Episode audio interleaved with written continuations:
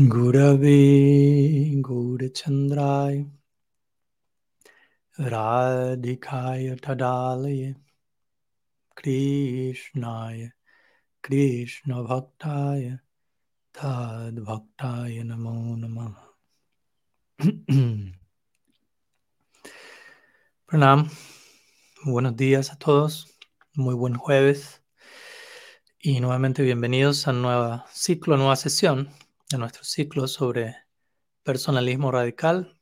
El día de hoy llegando a nuestra clase número 20, mm, acercándonos más y más al cierre del ciclo, todavía nos quedan algunas clases, algunas semanas más. Y el día de hoy culminando nuestro ciclo sobre ignorancia divina, nuestra tercera y última clase sobre el tema de ignorancia divina y hoy puntualmente hablando sobre la temática de la noche oscura del alma. Pero como siempre, primeramente vamos a comenzar con un repaso de lo que vimos el jueves pasado, donde tuvimos nuestra segunda parte de ignorancia divina y estuvimos hablando acerca de conociendo a través del desconocimiento la paradoja y el caos. Y allí comenzamos hablando de cómo buena parte de lo que debemos aprender tiene que ver con desaprender, no necesariamente con dejar de pensar, pero simplemente hacer a un lado ciertas eh, presuposiciones o prejuicios que podemos llegar a tener, sobre todo a la hora de abordar, aproximarnos al infinito, al absoluto, o al aproximarnos a todo, en definitiva, y nunca estar tan seguros de que ya sabemos perfectamente qué es qué, quién es quién. Desde ese lado, sobre todo en relación al absoluto, mencionamos cómo el ser supremo puede ser amado, pero él no puede ser pensado, aunque podemos hacer nuestro mejor intento, pero aún así sigue siendo algo limitante en un sentido.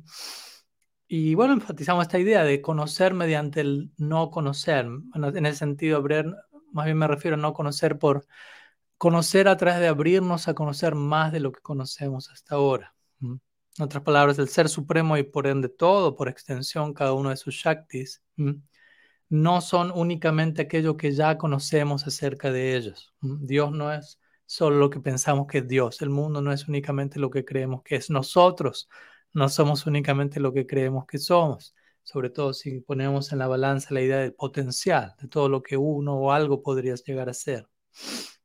Y de ese lado invocamos la idea del Zen, en el budismo, del Koan, perdón, el budismo Zen, que es este tipo de acertijo, si se quiere, el cual nos invita a abordar la realidad de un lugar completamente nuevo, a encontrarnos con otro tipo de lógica, con otro tipo de, de pensar más allá del pensamiento, si se quiere. Otra temática relacionada al tema de la clase fue el, concepto de paradoja y cómo poder o cómo aprender a convivir con la sagrada paradoja, paradoja no como algo indeseable, no como algo que va en contra de nuestro proceso interno, eh, algo que aparentemente se ve como contradictorio, se presenta como tal en nuestra vida, pero que al en fin de cuentas debidamente abordado es algo posible, en otras palabras, que algo sea aparentemente contradictorio no significa que sea ilusorio. De hecho, la mayor parte de las revelaciones profundas en nuestra vida tienen que ver con la morada de lo paradójico. Y esto no solamente tiene que ver con, lo religioso, con lo trascendental, incluso encontramos el principio de la paradoja en el plano eh, del mundo natural, en el plano analizado por la ciencia, si se quiere, en el plano de lo secular. Dimos algunos ejemplos el jueves pasado sobre hierbas ayurvédicas que, lidian con, todas las doshas simultáneamente o con el agua eh, expresando, contrayéndose y expandiéndose en temperaturas en las que no se supone que un líquido haga eso, con la luz siendo simultáneamente ola y partícula, etc. Mm. Al mismo tiempo concluimos luego, aparte de hablar de conocer a través del desconocimiento y la paradoja, invocamos la idea de conocimiento a través del caos, y por caos no nos referimos a algo negativo, sino simplemente a, una de las dos partes de la ecuación junto con el orden, caos y orden. Como ambos en exceso obviamente son un problema, demasiado caos genera demasiado desconcierto, demasiado orden puede volverse asfixiante y totalitario. Por lo tanto, más que invocar uno a costa del otro, debemos intentar que ambos se balanceen el uno con el otro. El lado del orden teniendo que ver con un territorio explorado, donde las cosas acontecen como esperamos que acontezcan, y caos como la tierra del potencial, de la posibilidad, de la creatividad, pero existente fuera de nuestra zona de confort, existente dentro del plano de lo desconocido. Utilizando un lenguaje más mitológico, arquetípico, sería salir de la zona de confort y confrontar a los dragones que protegen el tesoro que yace en la tierra de lo desconocido, en el mundo del caos, de la posibilidad, del potencial, construyendo un arca en el medio del diluvio universal, siguiendo algunos clásicos ejemplos escriturales. Entonces, básicamente algunos de estos puntos vimos el jueves pasado y hoy vamos a continuar y culminar esta tercera sección, esta tercera sesión, digamos de esta sección de ignorancia divina, el día de hoy hablando sobre la noche oscura del alma. Una pequeña, unas pequeñas palabras de introducción antes de ir a, los temas centrales del día de hoy. Eh, entonces vamos a estar continuando hablando hoy, como mencionamos, acerca del rol sagrado, de principios que hemos mencionado en estas últimas clases, como la incertidumbre, la duda, el desconocimiento, la paradoja. El día de hoy vamos a abordar este mismo principio la ignorancia divina a través de otra terminología, especialmente la terminología del misterio, de lo secreto y de la oscuridad. Todas palabras que quizás nos pueden inquietar y retirar de la zona de confort, pero que son necesarias de no solamente ser oídas, sino incorporadas.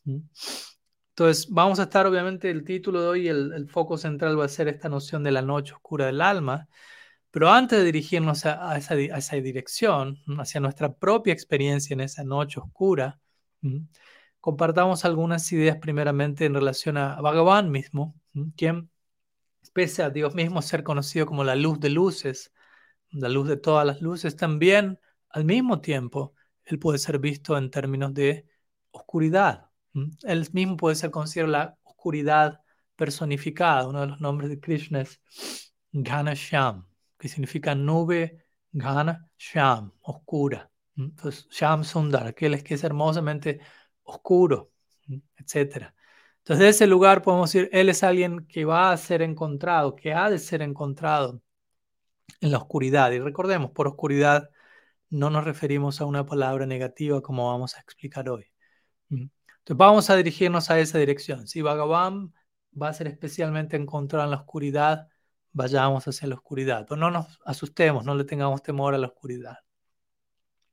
Entonces una primera sección, luego este repaso de introducción, va a ser justamente esa. Dios puede ser hallado en la oscuridad.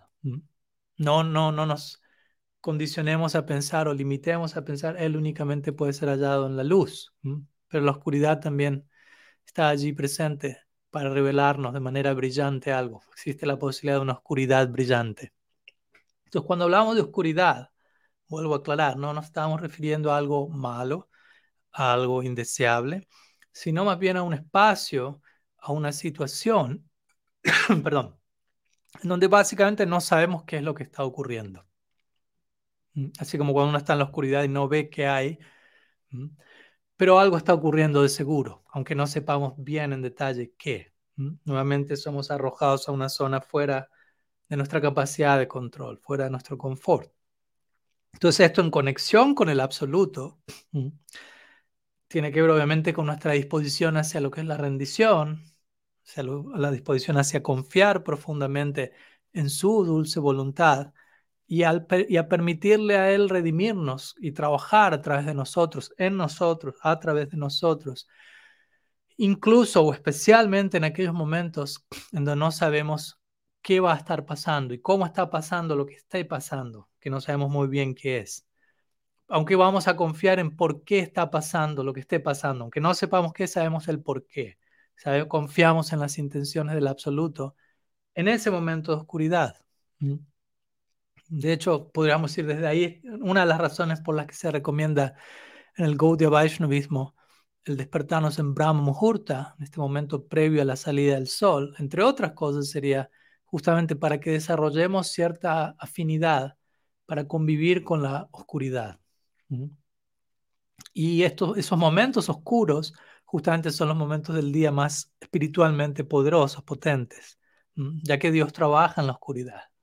Entonces, otra manera de enfatizar este mismo punto. Entonces, en ese lugar podríamos decir, requerimos toda una teología sobre la oscuridad para poder lidiar con estos principios. Y tenemos esa teología, como vamos a ver. No es que esto es algo eh, ajeno al Gaudiya Vaishnavismo. Hay toda una teología sobre la oscuridad que debemos aprenderla, obviamente, articular y explicar y entender debidamente para que nuevamente no nos dé temor a la oscuridad.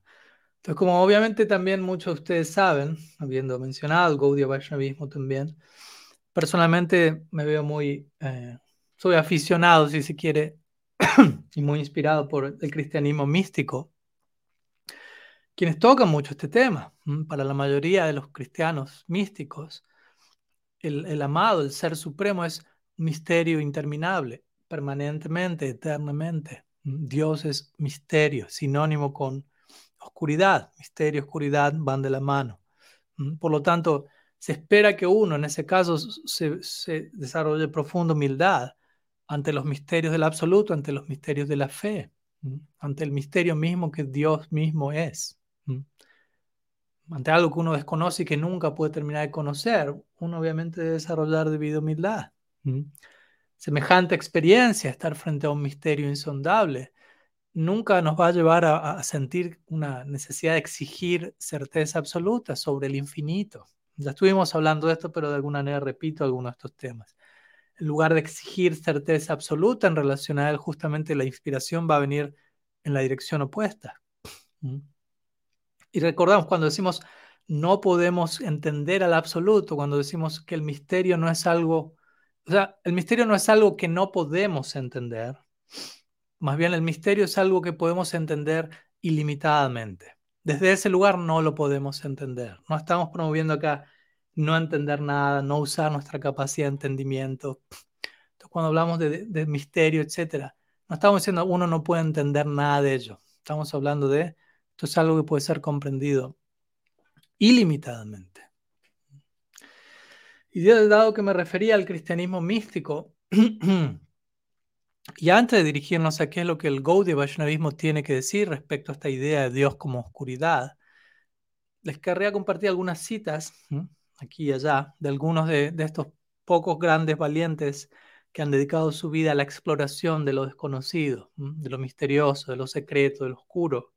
Vamos a comenzar con mi querido Richard Rohr, quien él dice en su libro Falling Upward o Cayendo hacia arriba, lo siguiente, él dice, aquellas personas que han tenido alguna experiencia genuina internamente, siempre saben que no saben. Ellos se ven extremadamente humildes, se sienten extremadamente humildes ante el misterio. Ellos están asombrados ante el abismo de la realidad permanecen sorprendidos eh, ante la eternidad y ante la profundidad de esa eternidad. Y tales personas aman aquello que es incomprensible para la mente.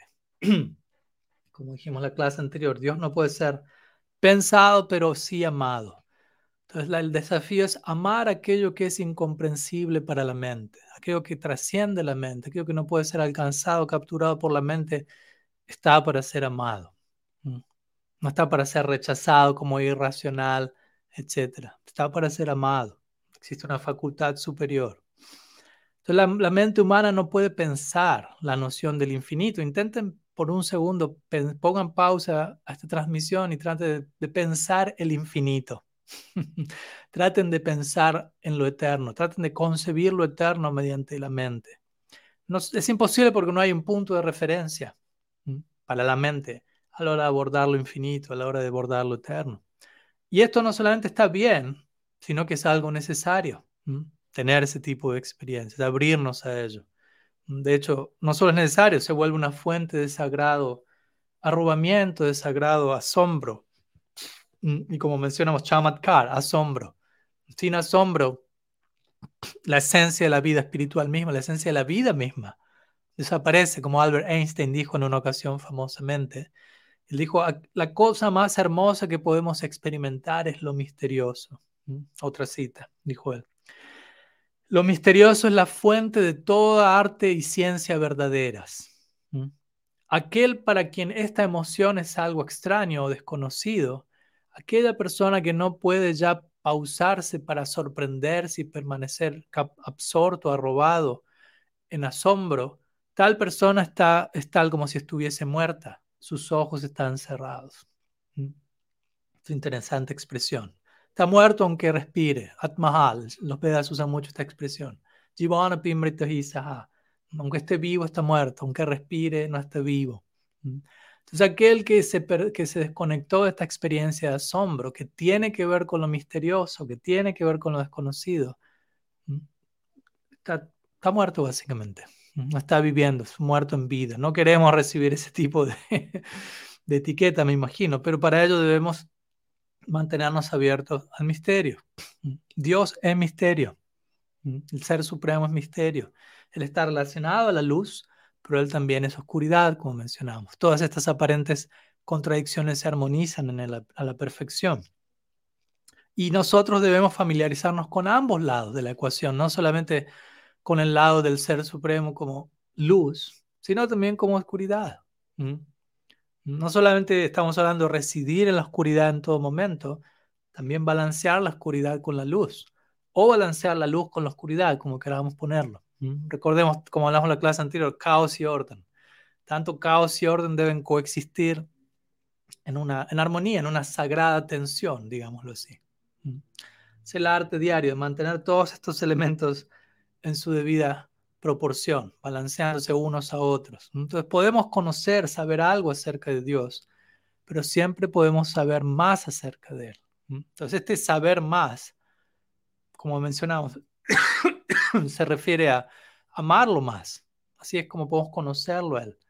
Y no hay fin a ninguno de ambos, no hay fin a cuánto podemos amar a Dios, no hay fin a, por, lo, por lo tanto, cuánto podemos conocerlo a Él. Pierre Taylor de Chardin, un famoso también místico jesuita, él diría lo siguiente a este respecto. Otra cita más.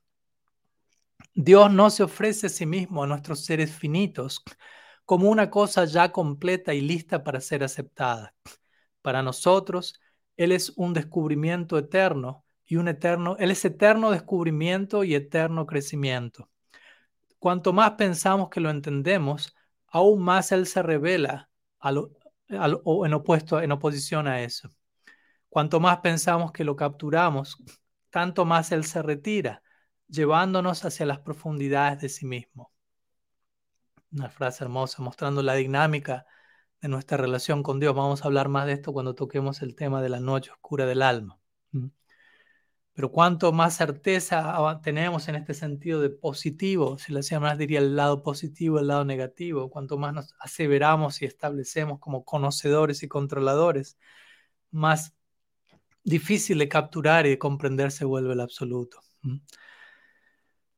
Otra razón por la que Dios permanece siendo un misterio eterno es porque, podríamos decir, necesitamos que Él actúe desde ese lugar, que Él actúe en la oscuridad para, nuestro propio beneficio. Necesitamos que Krishna sea oscuro en todo el sentido de la palabra. En otras palabras, ¿por qué digo esto?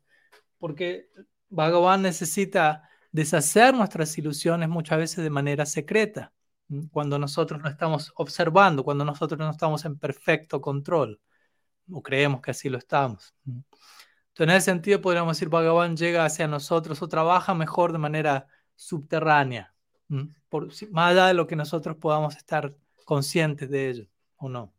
Entonces, como mencionamos, Dios es un misterio y más que saquear el misterio, como los monjes budistas dirían, que compartimos la clase anterior, no saquees el misterio con conceptos, más bien deberíamos aprender a preservar el misterio que Dios es. No intentar volver a Dios ya no un misterio, dejar que Él deje de ser un misterio, más bien preservar ese misterio. Como Dietrich Bonhoeffer dice, otro famoso autor cristiano. Vamos a compartir una cita. Él dice, la sagrada teología surge de rodillas en el suelo ante el misterio de lo divino. Esta es la manera en la que una sagrada teología se manifiesta, arrodillados ante lo divino. ¿Qué tanto fallamos en entender comprender cuando pensamos que la tarea de la teología es resolver el misterio de Dios, bajarlo hacia el plano, hacia la sabiduría ordinaria de la experiencia y la razón humanas. El único oficio de la teología sagrada es preservar el milagro como milagro.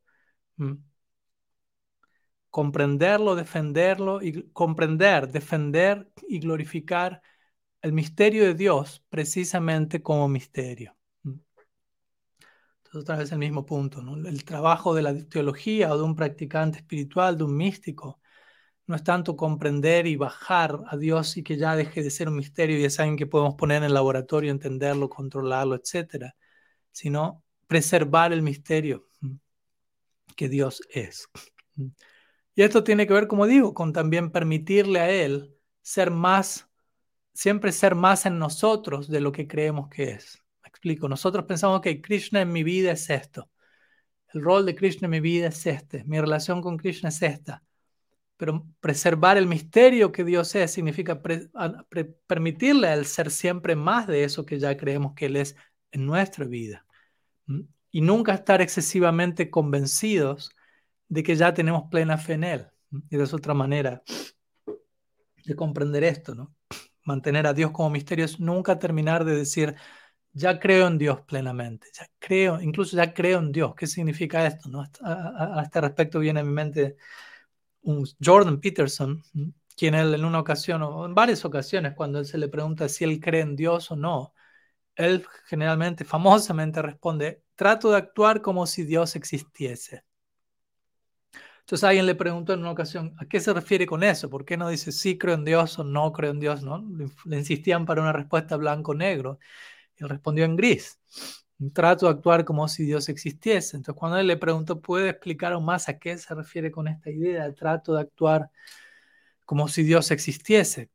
Entonces, permítame compartir lo que él dijo, ya que es una, respuesta muy interesante. Él dice, no, porque porque, en otras palabras, ¿por qué él no dice creo en Dios. Y en lugar de eso dice, trato de actuar como si Él existiese.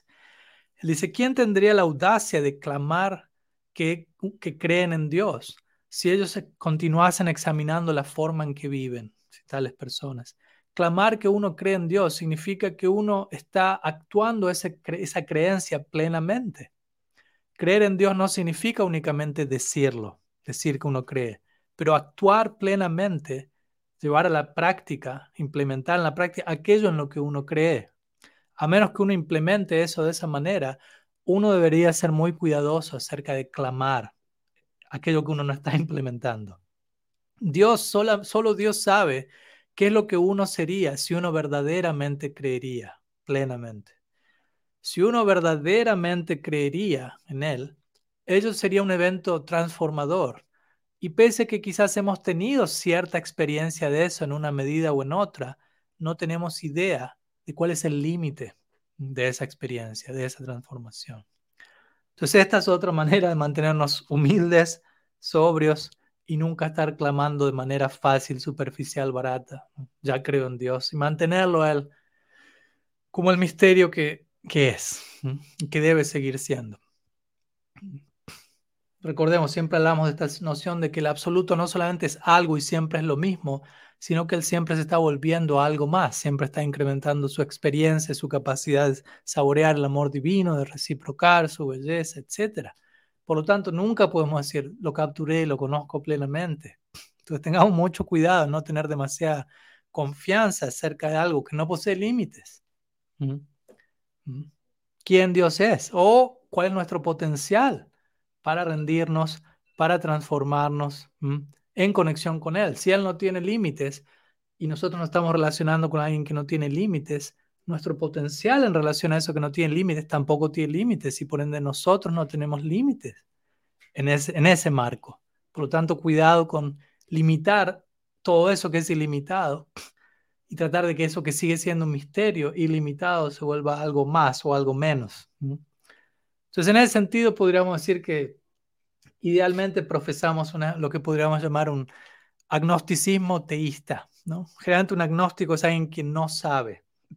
¿no? El ateo dice Dios no existe, el teísta dice Dios existe, el agnóstico dice no sé. Entonces nosotros somos teístas, pero agnósticos, en el sentido que sí, Dios existe, tenemos experiencial, pero no sé. No sé, no si Él existe o no, pero no sé cuánto Él existe, cuál es la dimensión de ello. No me atrevo a aseverar de manera conclusiva todo eso, me, lo mantengo a él como un misterio. Es una manera de hablar de o agnosticismo teísta o teísmo agnóstico. Ustedes vean cuál es la palabra que mejor les encaje. Entonces creemos en Dios, tenemos experiencial, pero no sabemos, entre comillas, ¿no? No, no nos atrevemos a afirmar qué tanto lo conocemos o qué tanto creemos en Él. Nos mantenemos abiertos a ser, seguir siendo sorprendidos a ese respecto. Eso mantiene nuestra vida espiritual, nuestra vida con, con sentido, con propósito, con dinámica. Entonces, en otras palabras, podríamos decir, Dios siempre es más grande que las cajas que construimos para Dios, donde solemos ponerlo a Dios, encapsularlo, etiquetarlo. Por lo tanto, si Él es más grande que todas esas cajas que nosotros construimos para Él, no deberíamos perder mucho tiempo en proteger esas cajas, como si lo fuesen todo, como si fuesen sinónimo con Dios. Más bien estas cajas tienen que ver con nuestras estructuras mentales que nos mantienen en una zona de confort, que nos mantienen en una falsa zona de control y que muchas veces eh, nos dan una idea distorsionada de quién es Dios, por no decir siempre. nos dan este falso sentido de la certeza, sé quién es, sé quién es. En esta ocasión, en relación a esto me viene a la mente una frase de Mr. Eckhart, que es un famoso místico medieval cristiano, que él famosamente oraría diciendo, Dios libera, líbrame de Dios. Dios líbrame de Dios. ¿A qué se refería él con esto en relación a Dios líbrame de las falsas ideas acerca de ti? A eso se refiere con Dios líbrame de Dios. Líbrame de cualquier idea limitante y falsa que me pueda estar creyendo acerca de todo lo que tú puedes llegar a ser. En otras palabras, necesitamos, ¿cómo decirlo? Necesitamos experimentar lo que sea que necesitemos experimentar para experimentar a ese Dios que nos va a librar del Dios del cual necesitamos librar. No es que necesitamos librar de Dios, pero probablemente necesitamos librar de cierta idea y nociones acerca de Dios que podemos estar teniendo y que nos están limitando nuestra relación con Él. De hecho, muchos ateos dicen, yo no creo en Dios. Y como me acuerdo una vez vino esta idea, bueno, pero ¿cuál es el Dios en el que uno no cree? ¿Cuál es la versión de uno? ¿Cuál es la idea y noción? Porque cuando uno dice no creo en Dios, uno tiene una cierta idea de Dios a ese respecto. Entonces, muchas veces cuando uno dice no creo en Dios, en realidad están diciendo no creo en cierta idea de Dios, que probablemente es una idea imposible de creer acerca de Dios y que uno mismo diría, yo tampoco creo en esa idea de Dios, pero no significa que no crea en Dios. Ahora, lamentablemente muchas veces estas ideas imposibles de creer, que llevan a una, acerca de Dios, que llevan a un ateo a decir no creo en Dios, muchas veces esas son las ideas que los así llamados creyentes aceptan. Ese es Dios. Y es una idea que más que inspirar el verdadero teísmo, incrementa el ateísmo en muchos casos. Entonces, seamos muy cuidadosos de no estar promoviendo ateísmo en otros o en nosotros mismos a través de ideas limitantes del absoluto, del ilimitado. Entonces, para concluir esta primera sección, permítanme una vez más repetir esta idea, que ya la mencionamos, pero que quizás la necesitamos escuchar unas cuantas veces más. Me incluyo primero en la lista, hasta comprenderlo debidamente, y es Dios no puede ser nunca plenamente entendido. Él puede ser plenamente amado, pero, y como dijimos, el amor es el rey del conocimiento. Krishna dice en el Gita Raja Vidyam Raja Guhyam. Entonces, el amor es el rey de los secretos, como vamos a ver, pero también el rey del conocimiento. Entonces, alguien dice, si alguien ama a Krishna, conoce a Krishna, porque el amor es el rey del conocimiento. Únicamente en ese sentido podríamos decir, ok, si, Dios es plenamente amado, entonces Dios puede ser plenamente conocido. Sin embargo, obviamente, como mencionamos, la naturaleza del amor es que siempre está aumentando, siempre está expandiéndose. Entonces, en ese sentido, uno podría decir siempre podemos amar a, Krishna más. Aunque ya uno, alguien lo esté amando a Krishna plenamente, al alguien haya alcanzado prema bhakti, digámoslo así. Eh, Dios es ilimitado, nuestro potencial para amarlo Él es ilimitado, el amor es ilimitado. Por lo tanto, en ese sentido, podríamos decir, Dios no puede ser nunca amado plenamente, siempre puede ser amado más plenamente. Por lo tanto, siendo que Él no puede ser amado plenamente, Él no puede ser conocido plenamente, siendo que Él puede ser siempre conocido más plenamente, amado más plenamente. Y ahí cerramos la conclusión de esta idea. Vamos a una siguiente sección, habiendo introducido primeramente esta, esta idea acerca de, del principio de oscuridad y cómo Dios puede ser sinónimo con ello, hallado allí, como Él trabaja allí, etc. Vamos a continuación a hablar acerca de misterios y secretos y el principio de lo secreto en nuestra tradición Gaudiya Vaishnava. Entonces, primeramente estuvimos compartiendo hasta ahora algunos ejemplos de otras tradiciones, pero obviamente no hace falta decir, no, es que únicamente el cristianismo místico u otras tradiciones conciben a Dios como un misterio. Nosotros también, como Gaudiya Vaishnavas, tenemos esta misma teología de la oscuridad, como dijimos, teología de lo secreto, de lo misterioso. Pero antes de ir allí, por un momento me gustaría contrastar por un segundo esta postura cristiana con cómo muchas veces un Gaudiya Vaishnava puede representar erróneamente su propia tradición al estar demasiado seguro acerca de quién Dios es, de quién Krishna es. ¿Por qué? Como ya mencionamos, porque como Gaudiya Vaishnava tenemos muchos detalles teológicos, escriturales acerca de quién es Krishna, cuál es su vida, su dinámica, sus interacciones amorosas, etc. Pero el punto es que también podríamos decir, bueno, pero esas son las revelaciones que surgieron en el corazón de otras personas, no de nosotros. Llegaron a nosotros, pero no quiere decir que nosotros hayamos realizado en nuestro corazón esas revelaciones. Entonces deberíamos de vuelta ser muy cuidadosos, pese a tener mucha información. Información no garantiza transformación. Entonces deberíamos ser muy cuidadosos a no tener excesiva confianza debido a un conocimiento que tenemos pensando que tenemos a la verdad en, nuestro, la palma de nuestra mano o algo así. Entonces, antes de ir a ciertos ejemplos de la tradición Gaudiya Vaishnava sobre misterio, oscuridad, secreto, unas palabras acerca del término misterio en sí mismo. La palabra misterio es algo bien interesante, la etimología del mismo. Probablemente si escuchamos misterio, ustedes relacionan la palabra misterio con algo desconocido, lo cual es algo correcto. Pero más específicamente, y etimológicamente. La palabra misterio se encuentra relacionada en su etimología con la idea de presencia mística. De hecho, la palabra suena igual, místico, misterio. Entonces, misterio significa presencia mística, no meramente algo que desconocemos. Entonces, vemos aquí la profundidad y el alcance de la noción de misterio. Entonces, hay una conexión muy profunda entre misterio y místico hay que dejemos de percibir algo misterioso como algo que nos dé temor o algo así. Está la famosa expresión de Rudolf Otto también en el cristianismo místico, mysterium tremendum, en latín para referirse al ser supremo, o tremendo, misterio tremendo, o misterio abrumante.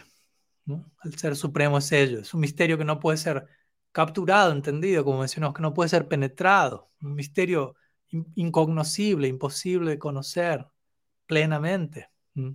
El, ser supremo siendo experimentado como algo misterioso, como algo completamente fascinante, como Krishna lo es, como, como algo urgente, fascinante, pero al mismo tiempo incognoscible. Tal, tal es la experiencia de las gopis, por dar un ejemplo.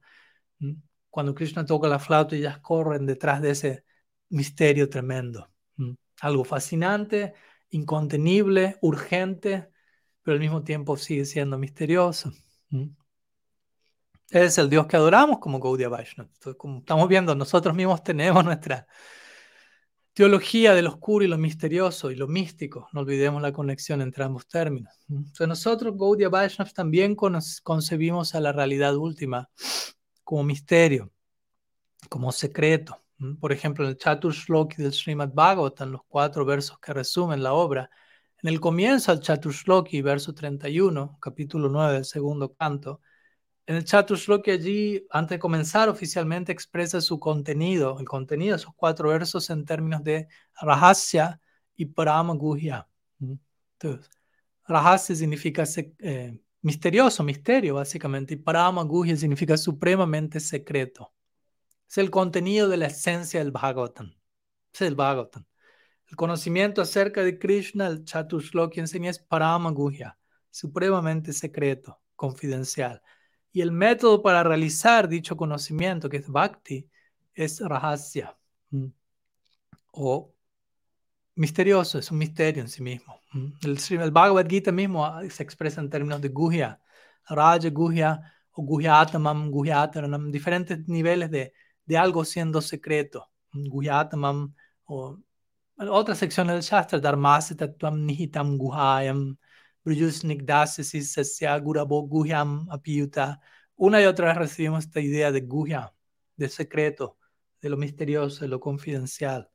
Entonces podríamos decir que si Krishna es, es un misterio en sí mismo, eh, en, la otra, otra forma en la que podemos decir en qué sentido Krishna es un misterio, en qué sentido en que no importa que tanto nos esforcemos a nivel personal, eh, únicamente podemos conocerlo plenamente por su gracia, por su voluntad. Y con esto no estamos promoviendo, dejen de esforzarse.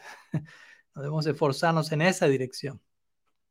Un famoso ejemplo a este respecto de cómo Krishna es un misterio absoluto a menos que él elija revelarse a sí mismo. Un, famoso ejemplo es el del rey Uparichar, quien ejecutó en una ocasión un sacrificio para el placer de Bhagavan. Y Bhagavan aparece en, la, en la, escena del sacrificio del yajna para aceptar las oblaciones, pero solamente el rey, Uparichar, podía verlo él. Y Brihaspati, quien estaba allí, era el sacerdote a cargo del, del yajna, pudo notar que Bhagavan estaba allí, pero no pudo verlo. Entonces él entró en ira por no poderlo ver y arrojó la, cuchara de sacrificio en el aire en frustración y gritó, pero ¿por qué no lo puedo ver? Frustrado con sí mismo. Y los devotos reunidos allí intentaron apaciguar a Brihaspati y le dijeron, esto es cita en el Mahabharata, ¿no? Ni siquiera tú ni nosotros podemos ver al Señor por nuestra propia voluntad. Únicamente aquellos que Él favorece pueden verlo. Entonces, nuevamente, Él es un misterio. No, él, como si le más diría, Él yace detrás de una puerta, pero la puerta la puede abrir Él desde su lado. No hay un hueco para nosotros ponerla ya desde nuestro lado y abrirla. No quiere decir que no tengamos que hacer nada, podemos golpear la puerta, podemos llorar, implorar delante de esa puerta, pero la puerta se abre de adentro. Un ejemplo similar de Bhagavan siendo un misterio es el ejemplo de Brahma. Al mismo comienzo de la creación, de inmediato esa idea se establece.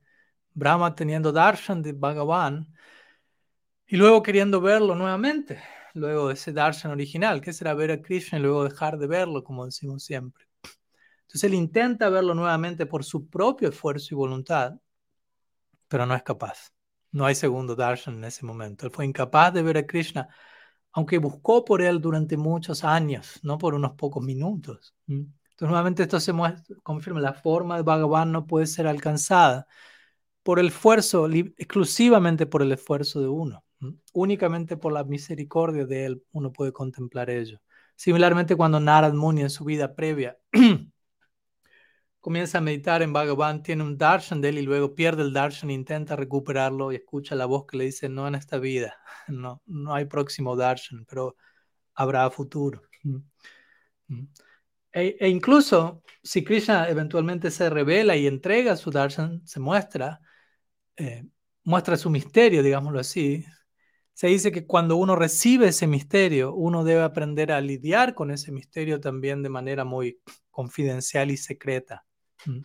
Por ejemplo, en Srimad Bhagavatam, Bhagavan le dice a, Aditi que aquello que es confidencial otorga éxito si es mantenido en secreto. O aquello que es revelado confidencialmente debe mantenerse de manera confidencial. Mm. Hay que saber cómo lidiar con el secreto. Mm. Krishna Gita 10.38, él dice, de todas las cosas secretas, yo soy el silencio. Entonces hay que saber cuándo hacer silencio, cuando mantener las cosas en secreto. El mismo es eso, es algo de todos los secretos. Gopayet Gururatmana, Gopayet Devatamishtam, Gopayet Chaniyamantram, Gopayet Nijamalikam. Sanatan Goswami cita en Haribhakti Vilas. Esconde tu guru, esconde tu mantra, esconde tu malika, esconde tu istadev. No, no, no significa secuéstralos y ponlos en un armario. sino guárdalos en, una recámara muy íntima y confidencial de tu corazón y ten cuidado con no hacer de eso algo barato y público. Otra manera en, la que nosotros, Gaudiya Vaishnav, concebimos esta, esta idea de, de misterio y de Dios como misterio, de cómo podemos crecer a partir del misterio, podría ser vista en la idea de separación. ¿no? Hablamos de unión y separación, viraja, ¿no? separación divina la separación podría ser un sinónimo con desconocimiento y, conocer aún más a Dios. Estamos con Bhagavan desaparece, dejamos de verlo y luego cuando vuelve a aparecer lo volvemos a ver, pero lo estamos reconociendo, lo conocemos desde otro lugar más profundo.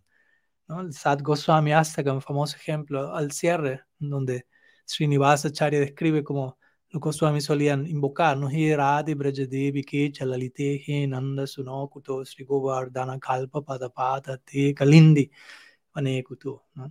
Los Goswami se encontraban arrastrándose, si se quiere, por Brindavan, llamando, oh Radha, oh Lalita, oh hijo de Nanda Maharaj, ¿dónde están todos ustedes? ¿Dónde están?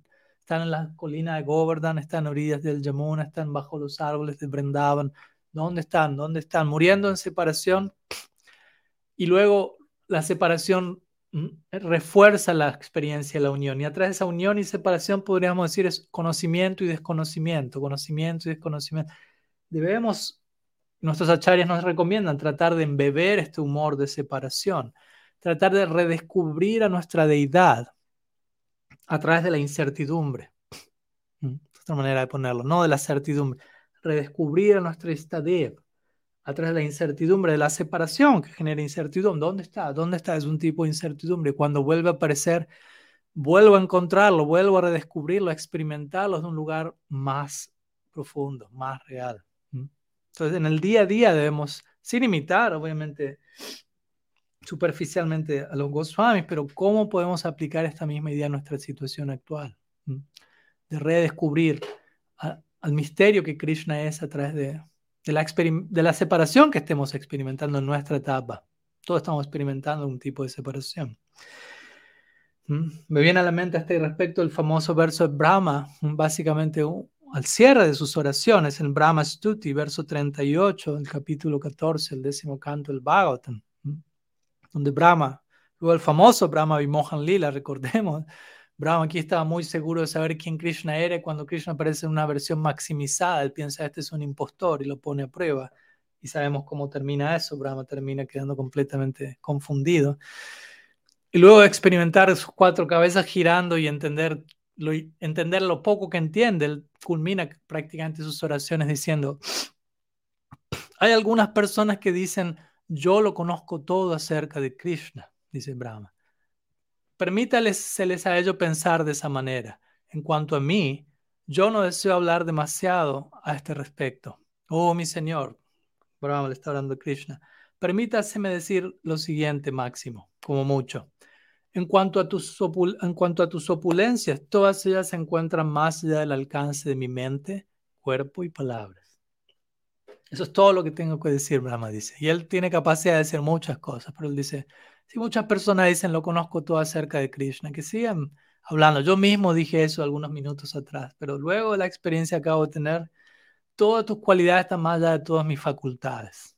Entonces, Brahma estaba muy cierto de quién Krishna era y él tuvo que atravesar una experiencia de sagrado desconocimiento, como hablábamos en la clase anterior, para volver a conocer a Krishna, para reconocer a Krishna. Lo cual es un ejercicio que siempre debemos cultivar, estar siempre abiertos a seguir conociendo a Dios, a que la relación con Sri Bhagavan se siga desarrollando. Viene a mi mente el famoso ejemplo de Centering Prayer, que es un método del cristianismo místico de oración descentrado, digámoslo así, en donde básicamente la idea de esta práctica de meditación es sentarse durante 20 minutos dos veces al día como mínimo en silencio y no tratar de pensar acerca de Dios durante el momento de la oración.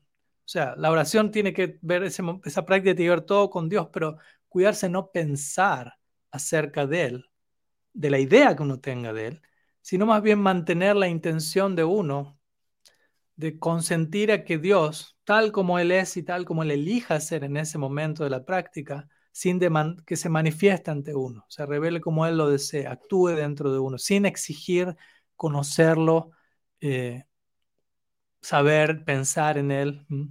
Y obviamente, en relación a esto, quizás el no tener ninguna idea acerca de Dios al meditar puede sonar choqueante para un Gaudiya Vaishnava quien rápidamente quizás va a meditar en la forma de Krishna, curvada en tres, pluma de pavo real, sonido de la flauta, pitambara, etc. Pero el punto es que este método de, oración cristiano no habla de descartar a un Dios personal, de olvidarlo, decir que no existe, sino más bien de cuidarnos de no estar demasiado apegados a cualquier idea que nosotros tengamos acerca de quién es Dios para nosotros en el momento presente. Y terminar pensando, esa idea que ya tengo, lo es todo, ya lo conozco, y por lo tanto no necesito profundizar en mi experiencia de quién es Bhagavan para mí. Obviamente puede pasar. Recordemos, Él es la infinidad personificada y por lo tanto deberíamos mantenernos abiertos a que Él se siga introduciendo a nosotros, a que Él se siga presentando a nosotros, ya que Él siempre es más de lo que creemos que es. Entonces, de ese lugar, nuestra relación con Bhagavan necesita permanecer en un estado de constante desarrollo, maximización, actualización a través del principio de misterio que estamos hablando aquí. Él sigue siendo un misterio en ese sentido. Entonces, en ese sentido, podríamos decir la naturaleza de la realidad es eh, impermanencia incluso, ¿no? O más específico, ¿a qué me refiero con impermanencia? Más específicamente me refiero a un estado de constante cambio y de perpetuo devenir, de perpetuo volverse uno más, comenzando por Bhagavan mismo.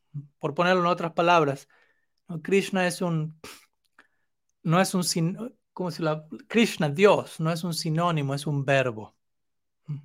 Que la palabra Dios pueda ser vista como un, como un, no como un sinónimo, perdón, no es la palabra sinónimo. Krishna no es un sustantivo, o Dios no es un sustantivo, Dios es un verbo.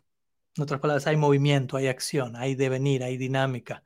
Siempre, él siempre está ocurriendo, en otras palabras. ¿no?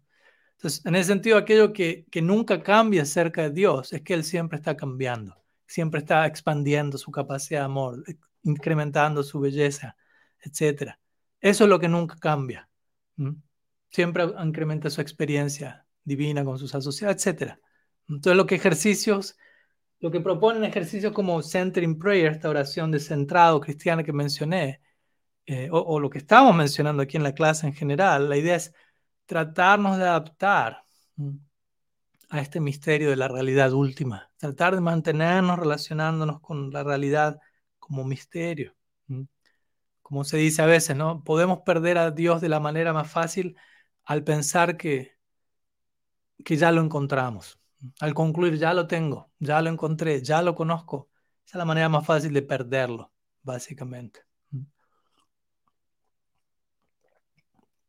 Para concluir con esta sección, antes de pasar al tema central de la clase hoy, el cual de todas maneras está relacionado con todo esto, uno podríamos decir no solamente Krishna es un misterio para nosotros, que de hecho lo es, pero también podríamos decir que Krishna es un misterio para sí mismo, lo cual es una idea aún más interesante.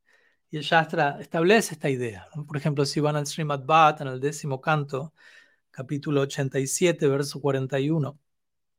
Allí se encuentran las oraciones de los Vedas personificados.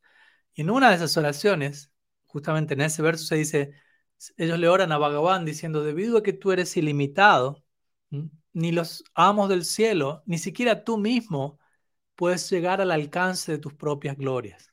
Puedes entender el alcance de tus glorias, el fin de tus glorias. No, no puedes llegar a ese fin. Obviamente porque no hay fin a las glorias de Bhagavan. Entonces la idea, la idea aquí es, tú no conoces tus propias glorias, pues son ilimitadas. Uno no, la, la, lógica es, uno no puede entender algo que no existe. ¿Mm? Y los límites de las glorias de Dios no existen, porque son ilimitados. Por lo tanto, uno no puede entenderlos. Vuelvo a repetir la idea. Si algo no existe, uno no puede entenderlo. ¿Sí? Entonces, los límites de las glorias de Dios no existen porque no hay límite a esas glorias. Por lo tanto, no se puede entender algo que no existe. Por lo tanto, Dios mismo no puede entender el límite de sus glorias porque ello no existe. Entonces, en ese sentido, Krishna permanece siendo un misterio para sí mismo. ¿Qué decir cuando si, si queremos ir aún más allá? Es hablar de Krishna no conociendo el límite, la medida de sus propias glorias, de su propia belleza en conexión al amor de Sri Radha qué es lo que ella ve en mí, cuál es la belleza que ella ve, cuál es el amor que ella tiene por mí. Y Krishna queriendo saborear todo esto en su forma más gloriosa como Sriman Mahaprabhu. Necesitamos otra serie de clases aparte para analizar eso, pero otro ejemplo que nos muestra cómo Dios es un misterio para sí mismo. De esa manera, habiendo establecido, mostrado cómo Dios mismo es, un, misterio personificado, dirijámonos a continuación al, título oficial de la charla de hoy, relacionada a los temas que ya hemos visto, pero más dirigido ahora a cómo nosotros como sadhakas atravesamos la experiencia de lo misterioso, de la oscuridad, y cómo toda esa experiencia es un aspecto crucial de nuestro viaje devocional. vamos a la siguiente sección que se va a llamar La noche oscura del alma, que es el título de la clase de hoy. Entonces ya hablamos hasta ahora de cómo Krishna es en sí mismo es misterio, secreto, como es luz, pero también como es oscuridad. Como dijimos, el llamado Ganashyam, nube oscura. Hay un libro cristiano místico que llama La nube desconocimiento, va muy de la mano, es como una nube, como la nube es algo que no nos permite ver lo que hay más allá de la nube, que genera esta idea de misterio, y Sham significa oscuridad. Entonces, ah, considerando que Dios es eso, nos vamos a dirigir, como si lo vamos a, abordar nuestra propia oscuridad en relación a la oscuridad que Dios es. ¿Cómo, cómo abrazar al, al, al, al, absoluto oscuro, al ser supremo que es oscuro, al abrazar o al aceptar nuestra propia oscuridad? ¿Cómo conectar con la oscuridad que Dios es, conectando con nuestra oscuridad en relación a Él? Y de vuelta, por oscuridad no estamos hablando de algo necesariamente malo. Entonces, ¿a qué me refiero o a qué nos referimos con el término la noche oscura del alma? Quizás algunos de ustedes nunca han oído esta expresión. Es un concepto bastante conocido que originalmente proviene de San Juan de la Cruz, otro místico cristiano, pero que de todas maneras puede ser aplicado a nuestro viaje interno como Gaudiya Vaishnavas muy naturalmente. No hay necesidad de forzar demasiado las ideas aquí. Entonces, la idea de la noche oscura del alma. Yo hoy voy a mencionar algo introductorio al respecto. Aquellos que les interese pueden estudiar en mayor detalle sobre este tema. Pero la idea de la noche oscura del alma principalmente implica el uno estar siendo llevado en su práctica, en su experiencia espiritual interna, estar siendo llevados a un espacio más oscuro de lo usual, en donde un aprendizaje y una sanación más profundos acontecen, como dijimos, en la oscuridad, más allá de lo que podemos ver y entender. Recordemos, cuando digo oscuro, oscura, nos referimos más bien a la ausencia del conocimiento, al no saber qué está pasando, al no entender qué está ocurriendo aunque está ocurriendo algo. Lo que uno no conoce, lo que uno no entiende, lo que uno se ha olvidado es algo que quedó en la oscuridad, algo oscuro en ese sentido. Entonces, por la misma razón, cuando cuando hablamos de la nube del desconocimiento, como este libro cristiano que les menciono, por nube, no me estoy refiriendo a una nube en el cielo, literalmente, sino a una nube de desconocimiento entre uno y Dios. Y no como algo malo, de vuelta, o no como algo de lo cual tenemos que atemorizarnos, como vamos a ver. Entonces, la noche oscura del alma tampoco es un evento que acontece una vez en la vida, que uno atraviesa, deja atrás sino más bien es un proceso continuo que caracteriza nuestra vida espiritual, un proceso continuo de, redescubrimiento, si se quiere, y de abrirnos a, aquello que sigue siendo un misterio en tantos niveles. Entonces, en ese sentido, podríamos decir que esta noche oscura del alma tiene que ver con la vida oculta de una persona en relación con Dios. ¿Quiénes somos en relación con Dios? Y que incluso está más allá de lo que podemos ver o conocer aún. San Juan de la Cruz incluso lleva esta idea aún más lejos, diciendo que la noche oscura del alma no es solamente la actividad de Dios, la acción de Dios en esa zona oscura. La noche oscura del alma es Dios mismo, diría él, interesantemente. Otra manera de, comparar del todo a Dios con la oscuridad.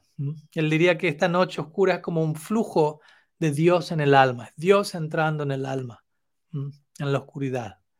Entonces, en ese sentido, podríamos decir que la noche oscura no es algo, ¿no? como una oscuridad impersonal, eh, como una situación difícil o como una eh, condición psicológica estresante, sino que la noche oscura, más que ser algo, es alguien.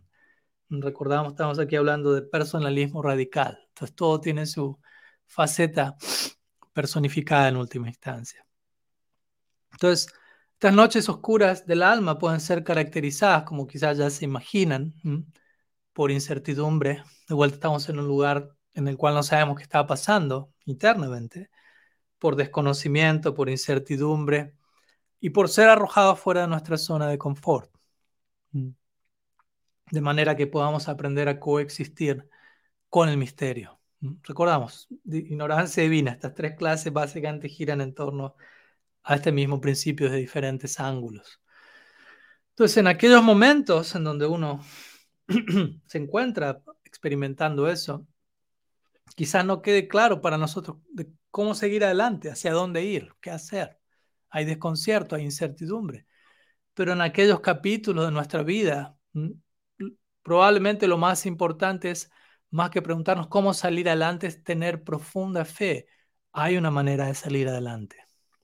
Aunque no sepa cuál es por el momento, en este momento, más que saber cuál es la forma de salir adelante, tengo que trabajar al tener fe en que hay una forma de salir adelante y por tener fe correctamente, el cómo se va a ir revelando gradualmente, eventualmente. Y de ese lugar vamos a ser invitados para crecer en nuestra fe incondicional hacia el orquestraje, por decirlo así, cómo Krishna está orquestando cada capítulo de nuestras vidas, más allá de lo que podamos ver, lo que podamos entender. Saranagati tiene que ver con tener esa confianza, paciencia, esperar mientras confío. Y entendiendo, el resto se va a ir desplegando gradualmente a la medida que yo haga mi tarea también. Porque si no, quizás está desplegando, pero yo no lo estoy apreciando. Entonces, esta es la experiencia de la noche oscura del alma. Convivir desde ese lugar, con la incertidumbre, esperar. Muchas veces en nuestra vida, y sé que esto es fácil decirlo, pero cuando nos llega la prueba es difícil eh, implementarlo.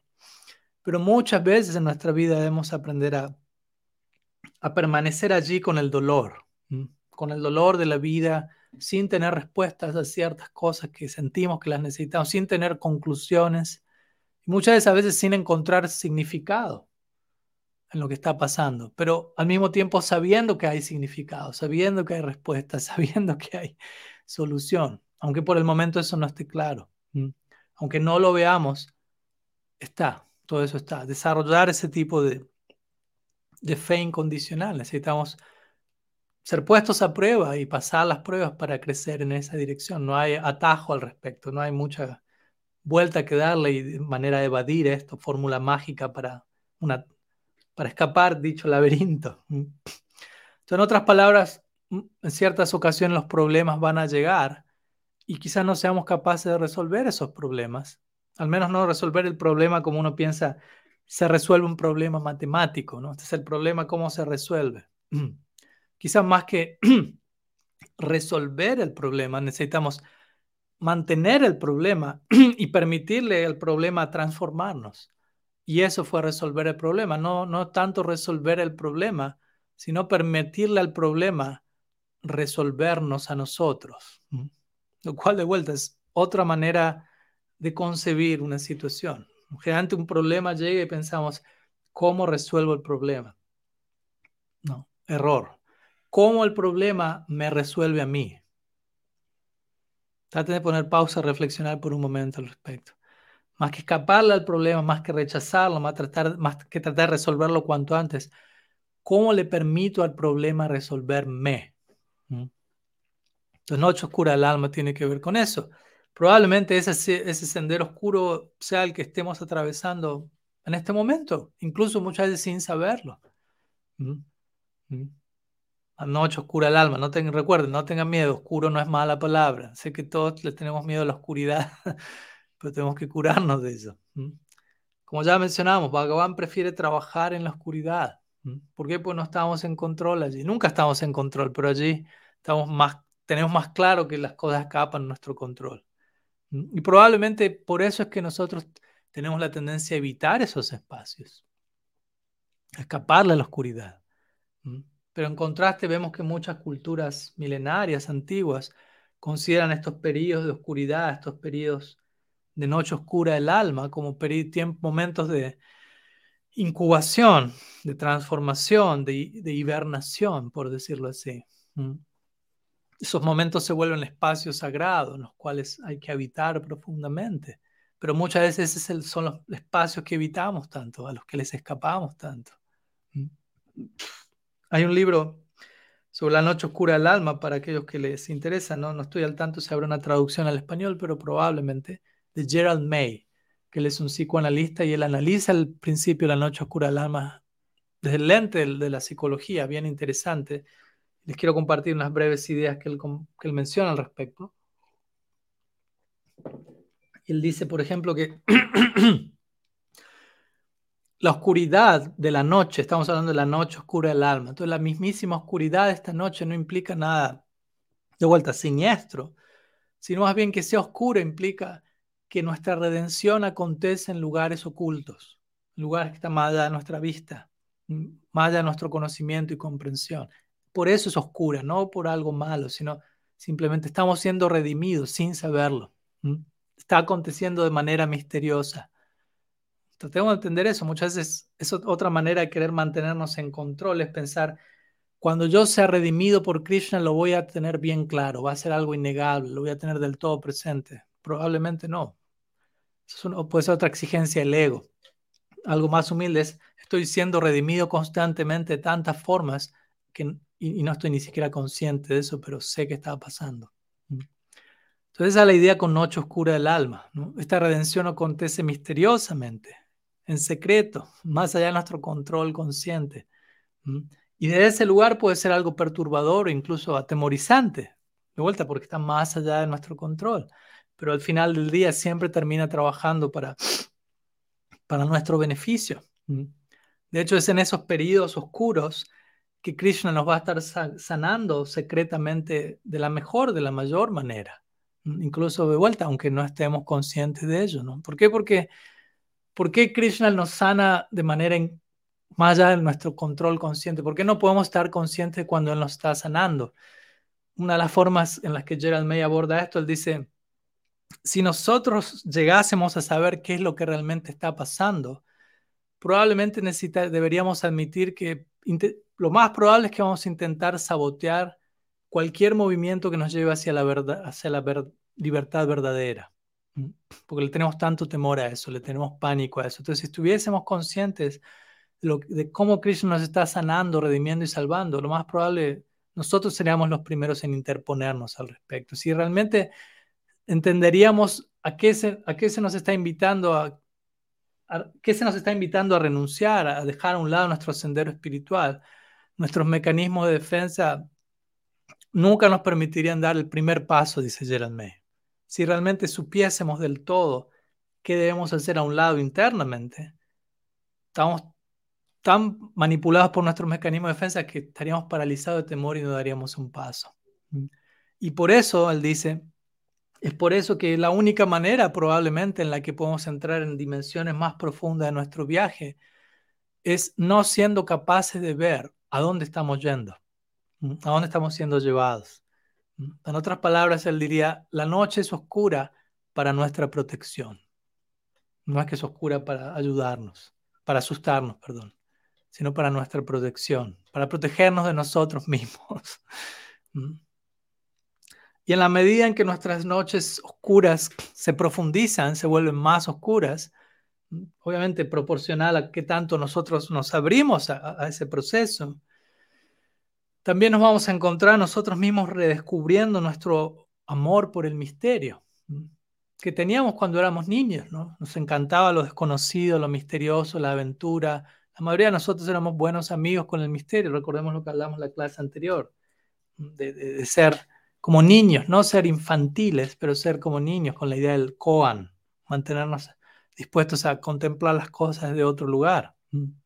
Como niños el mundo está lleno de de misterio y nos encantaba eso. De hecho, era lo que le daba sentido a nuestros días. Pero ¿qué pasó entre medio? ¿No? En la medida que crecimos, maduramos todo, entre comillas, muchas veces, gradualmente aceptamos la indoctrinación de pensar el misterio existe únicamente para ser resuelto. Como dijimos, el problema está para ser resuelto. El problema no viene a resolverme. El misterio no viene a resolverme, a sanarme. El misterio es algo a resolver atraer a la luz desde la oscuridad. Entonces, para muchos de nosotros, a través de ese proceso, de esa indoctrinación, el misterio se termina volviendo un adversario más que un amigo.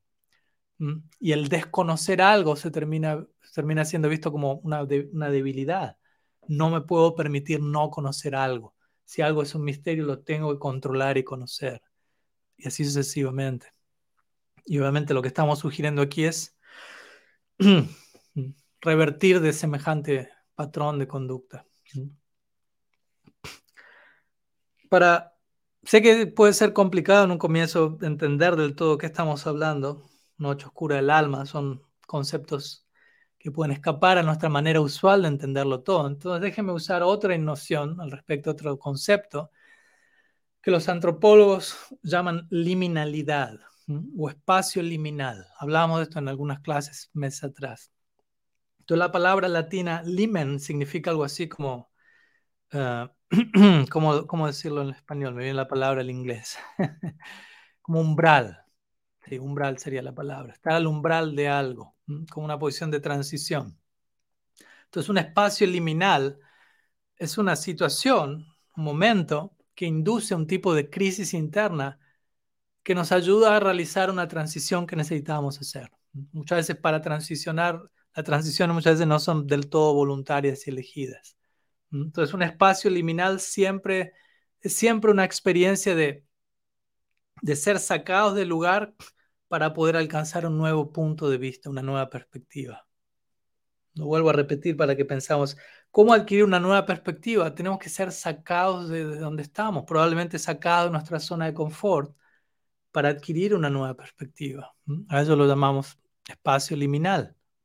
Sacarnos de nuestro centro privado absoluto, llamémoslo así, que muchas veces lo podemos estar experimentando como una crisis. ¿No? Estoy siendo descentrado, desubicado, sacado de mi centro. Pero no, estoy siendo llevado al verdadero. Estoy mostrando, se me está mostrando cuál es el verdadero centro, pero quizás lo experimentamos una crisis. Pero la palabra crisis no es una mala palabra. De hecho, la palabra crisis significa punto decisivo. Nada malo, como podrán darse cuenta. Crisis no significa algo malo está pasando. Punto decisivo, punto de transición, punto de transformación. Entonces, esta crisis que uno quizás experimenta en un espacio liminal, de vuelta, no es algo para que viene a destrozarnos, sino más bien es un portal. Es una situación que, exige una decisión de nosotros, sin duda alguna, que exige responsabilidad individual. ¿Cómo actúo? ¿Cómo cambio de perspectiva? ¿Cómo me dejo resolver por la situación?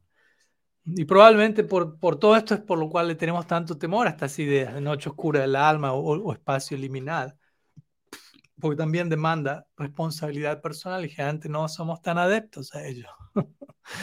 pero debemos buscar entrar en esos espacios idealmente de forma voluntaria. No solamente ser arrastrados a la fuerza por las circunstancias, sino voluntariamente tomar responsabilidad y elegir salir de la zona de confort y entrar en espacios liminales. Si no encontramos espacios liminales en nuestras vidas, empezamos a idolatrar la normalidad. Y todo se vuelve completamente tedioso y aburrido. Un ejemplo cristiano clásico de este espacio liminal, este espacio cual umbral, es Jesús, siendo llevado al desierto. De acuerdo a la historia, fue tentado por el demonio allí, previo a su crucifixión.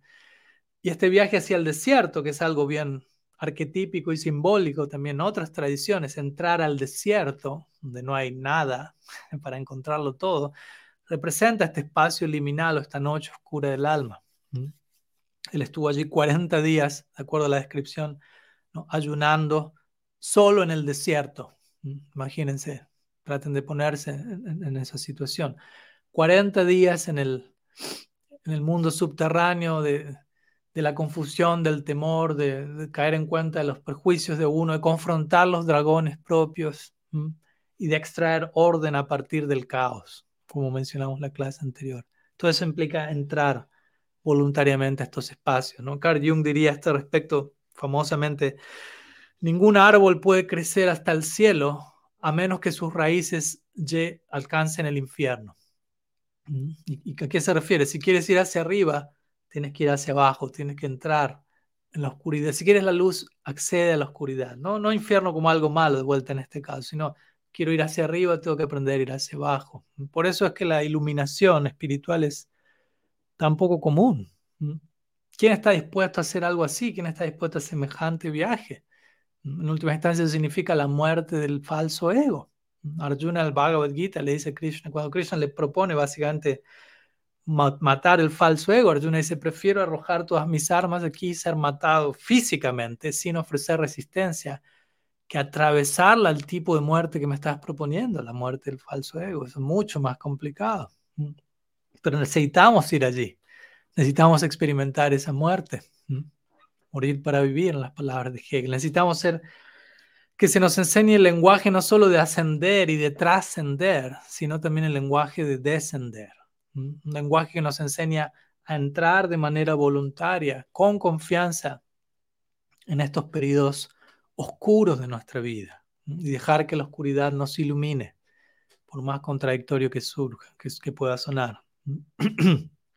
y obviamente, para que no piensen que no, pero no seamos sobreidealistas, en estos momentos liminales, en estos momentos de oscuridad, eh, vivir nuestra realidad, aceptar la realidad en la que nos encontramos, probablemente no se sienta muy espiritual, que digamos.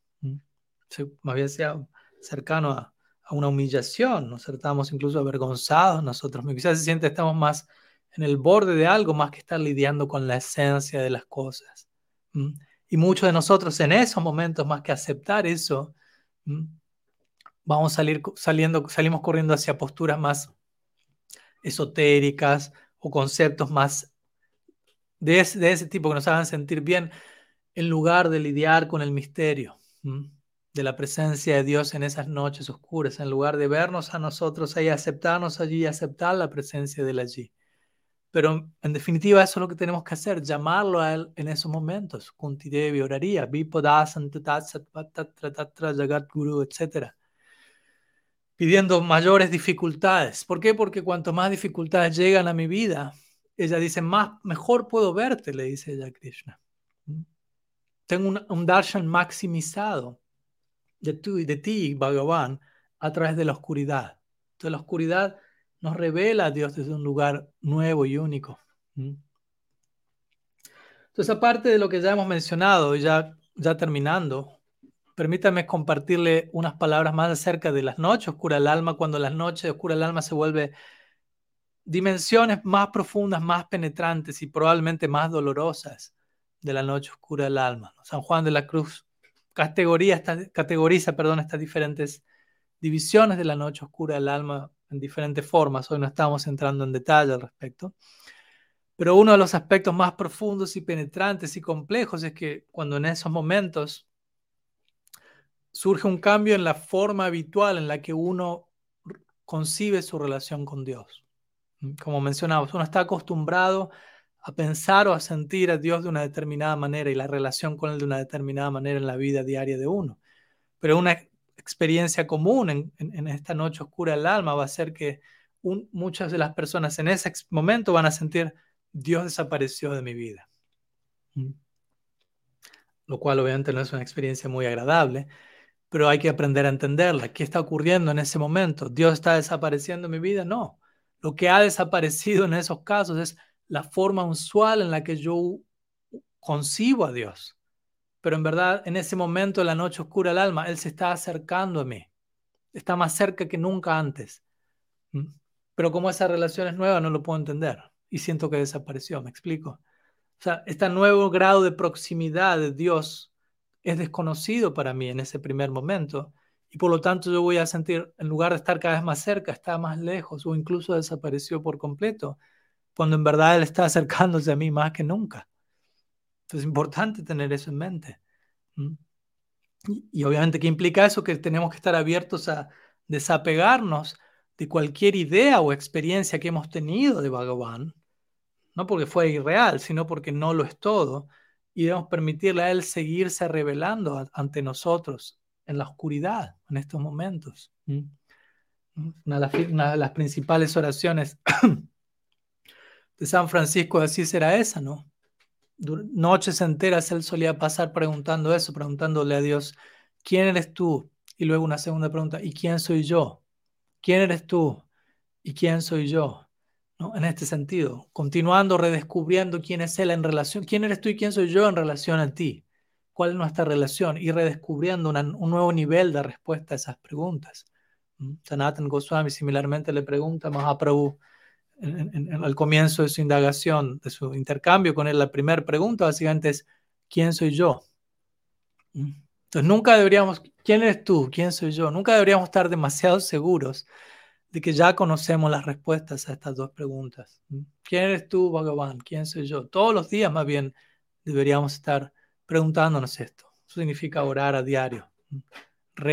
la pregunta puede ser la misma, la respuesta nunca va a ser la misma si la pregunta es sincera. Entonces, este tipo de oscuridad puede ser, sí, desconcertante y podemos sentirnos muy incómodos allí. Pero ¿por qué nos sentimos incómodos? ¿Porque esa oscuridad es mala en sí o porque yo estoy desacostumbrado a lidiar con ello? Entonces, deberíamos entender eso y deberíamos aprender a aceptar, a abrazar esa oscuridad en lugar de intentar resolverla tan rápido como podamos. Como dijimos, los problemas no son para ser resueltos, sino para que nos resuelvan a nosotros. Entonces, en lugar de tratar de salir adelante durante estos periodos, más bien tenemos que atravesar estos periodos. Muchas veces salir adelante lo, lo conseguimos como no atravesar lo que está ocurriendo, sino escaparle cuanto antes. Entonces, la idea no es aquí obtener, tratar de obtener alivio del dolor y de la incertidumbre cuanto antes, cuanto más, lo más rápido que nos sea posible. Más bien, la idea aquí es tratar de mantener la atención de la situación, aceptar las circunstancias y aprender a ver las circunstancias, aprender a escuchar esas circunstancias y cambiar lo que haga falta que tenga que ser cambiado. Pero darle la bienvenida a las circunstancias, no negarlas, no rechazarlas. En otras palabras, deberíamos empezar siempre con un sí ante lo que venga. Un sí de, básico de aceptación fundacional de la realidad ante lo que sea que esté ocurriendo, más que con un no. Porque muchas veces comenzamos como un no. Pero el sí es lo que valida todo esto. Le Maharaj siempre describiría hermosamente el Om, Omkar, como un sí. Eso que estoy buscando existe, un sí de aceptación de la realidad, básico. Entonces, yo no puedo comprender, ¿cómo decirlo? Yo no, si no hay un sí por empezar, un sí de, al inicio, no vamos a ser capaces de, ver o de entender nada si comenzamos con un no. Si yo empiezo con un no de negación de lo que está pasando, no voy a entender, no voy a comprender lo que está pasando. Va a haber negación, va a haber rechazo. Por lo que necesitamos comenzar siempre con un sí, de aceptación básica de la realidad. Y aceptación básica y apertura, sí significa apertura, sí significa no etiquetar rápidamente, analizar rápidamente, categorizar todo rápidamente, bueno, malo, etcétera, tratar de controlar. ¿Mm? Sí significa mantengo el campo abierto, por decirlo así. Este sí inicial pone todo lo demás en contexto, incluso va a poner en contexto todos los no necesarios que tengan que ser eh, invocados con el tiempo. No es que el no es una mala palabra, pero primero el sí. Entonces, una vez que uno aprende a decir un sí inicial, fundacional, básico, otros no pueden ser, van a ser de ayuda, incluso necesarios con el tiempo. Porque si no hay no, tampoco tenemos eh, ciertos límites que nos protejan, cierta identidad. Entonces necesitamos saber cómo protegernos con un no necesario y ese no en ese caso va a ser tan sagrado como el sí. Pero siempre debemos comenzar con un sí, de vuelta, de aceptación básica de la realidad, de apertura al despliegue impredecible de la voluntad divina en nuestra vida, especialmente en estas noches oscuras del alma que estamos hablando hoy. Entonces, al hacer esto, naturalmente vamos a ser llevados, ¿no? por, por mantener esa apertura, por mantener esta disposición, vamos a ser transportados a través de las etapas más oscuras que nos podamos imaginar pero vamos a recibir solaz de la manera más sustancial cuando más lo necesitemos y vamos a llegar, vamos a mantenernos en ese lugar interno en el cual siempre vamos a ser entendidos de la mejor forma, refugiados, nutridos. En fin, algunas palabras sobre esta idea de, de la noche oscura del alma y dos, tres palabras de conclusión para concluir unas palabras más y ya dejamos aquí hoy. Entonces, básicamente la idea, y ya estamos terminando aquí nuestra serie de ignorancia divina, recordamos tercera clase, la conclusión es tratemos de confiar el misterio, en el misterio que Dios es. Dios es misterio, confiemos en Él, confiemos en cómo se acerca a nosotros, confiemos en cómo elige relacionarse con nosotros. Generalmente confiamos en algo que no es un misterio. Lamentablemente nuestra confianza está muy eh, contaminada. Solo confío en lo que conozco, solo confío en lo que está bajo mi control, muchas veces. Pero tenemos que aprender a confiar eh, en el misterio. Muchas veces lo último que sentimos en relación a un misterio es confianza. Más bien sentimos lo opuesto, sentimos temor, desconfianza, amenaza. Pero en este caso necesitamos aprender a confiar, darnos cuenta que necesitamos confiar en el misterio. Toda esta oscuridad, este sagrado desconocimiento del que estamos hablando, no tiene que ver con ignorancia, más bien es lo opuesto a la confusión, lo opuesto a la ignorancia. Puede ser la ignorancia y la confusión se relacionan con la oscuridad, pero espero que hayan entendido que aquí no estamos refiriendo a eso. En el caso de la confusión, ¿qué es confusión? Eso ocurre cuando el misterio es un enemigo. Cuando veo al misterio como un enemigo, eso es confusión. Misterio no es confusión. Cuando sentimos tengo que resolver este misterio para controlar mi destino, eso es confusión, en lugar de dejar al misterio seguir siendo misterio. En contraste, en la liberación que acontece en la noche oscura del alma, vamos a estar liberados de tener que entenderlo todo, como dijimos. Vamos a encontrar deleite. Eh, vamos a deleitarnos en saber que no sabemos, como Sócrates diría. Va a haber un alivio allí, va a haber una libertad, va a haber una paz, como hablamos en la clase anterior. Por lo tanto, necesitamos encontrar o aprender eh, cómo encontrar alivio y refugio en el misterio y en lo desconocido. Necesitamos aprender cómo encontrar alivio y refugio en la ignorancia divina. Como ya mencionamos, nuestra meta como Gaudiya Vaishnavas es no tanto conocer a Krishna como Dios, sino dejar de ver a Krishna como Dios, tal como, y, tal como acontece en Vrindavan. Ellos no lo ven como, como el ser supremo.